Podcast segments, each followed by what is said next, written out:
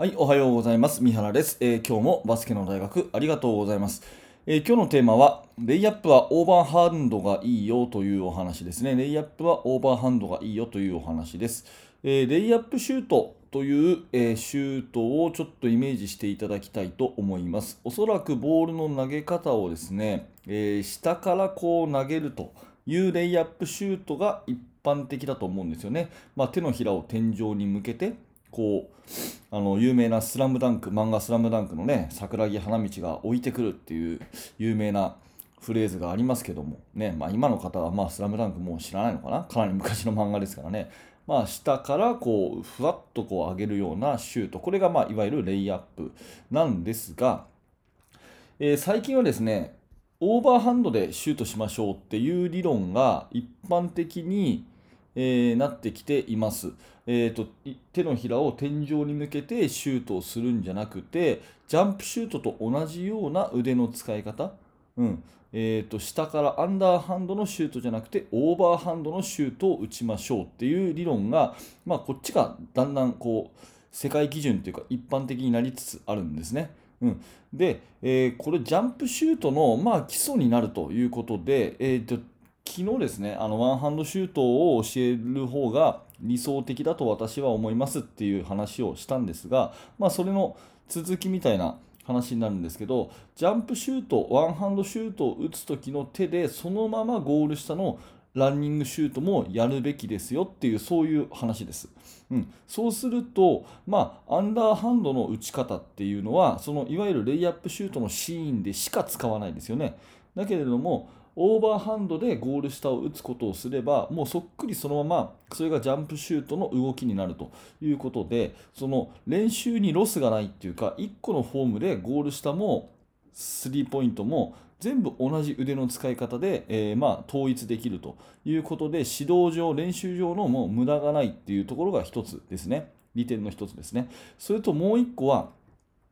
えー最近、まあ、フローターシュートあの高いブロックショットに負けないようにふわっと上に浮かせるようなシュートとかあとはこうフックシュート気味のねうんとディフェンスとぶつかり合った時に肩幅だけ使ってこうシュート打つとか、まあ、いろんな形でのゴール下のね、フィニッシュスキルっていうのが、まああの言語化されて、えーシュートに名前がついてですね、えーそしてそういうふうな、あのー練習に取り組むっていう人が多くなってきてますけどそういうディフェンスと競り合った時のシューティングスキルっていうのも基本オーバーハンドシュートじゃないとなかなかできないんですね。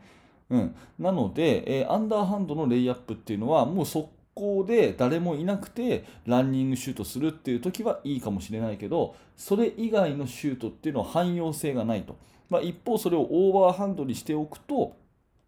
えーそもそもジャンプシュートの基礎作りにもなるしフローターシュートとかのそういう応用の効くシューティングスキルにつながるということで、えーバスケットボールをね最初に生まれて初めてバスケットボールを教わるっていう子にはあのアンダーハンドのレイアップじゃなくてもうオーバーハンドのレイアップシュートを教えましょうっていうのが、えー主流ですね。うん、結構あの映像とかで、えー、とアメリカとかヨーロッパのそのユース年代のね、えー育成とか見るとまずボール持ったらですね、えー、とシュートを教えるときにもう本当にアンダーハンドじゃなくてオーバーハンドのシュートを教えてるっていう人が多いという印象を私は受けます。それと、えーもう一つ言うとですねあのレイアップシュートみたいにレイアップシュートというか従来のねレイアップシュートのようなランニングステップっていうんですかね。あの1、2でこう踏み切って、えー、と片方の膝が、えー、と例えば右手でシュート打つんだったら右膝がこう上に上がるようなねそういうようなランニングステップじゃなくて、えー両足ステップジャンプステップですね。ボンとこう両足でジャンプするというようなシュートを教えることも多いです。やっぱこれもですね、えディフェンスがいた時にコンタクトに負けない、うん、ぶつかられても自分の体勢が崩れないために両足ジャンプでオーバーハンドのシュートっていうのを教えるそういうのを小さい頃からやっていくというのが、今の世界的な主流になってるのかなというふうに思います。うん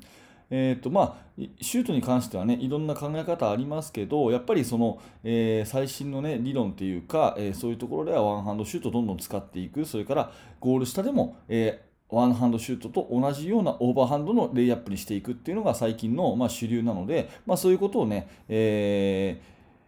世界の流れっていうのをまあ把握しておいて、まあ、自分も指導に取り入れたいなというふうに思ったので、まあ、昨日、今日、えー、オーバーハンドシュート、ジャンプシュートについてお話をさせていただきました。えー、もしあなたの、ね、意見等ありましたらコメント欄にてお待ちしています。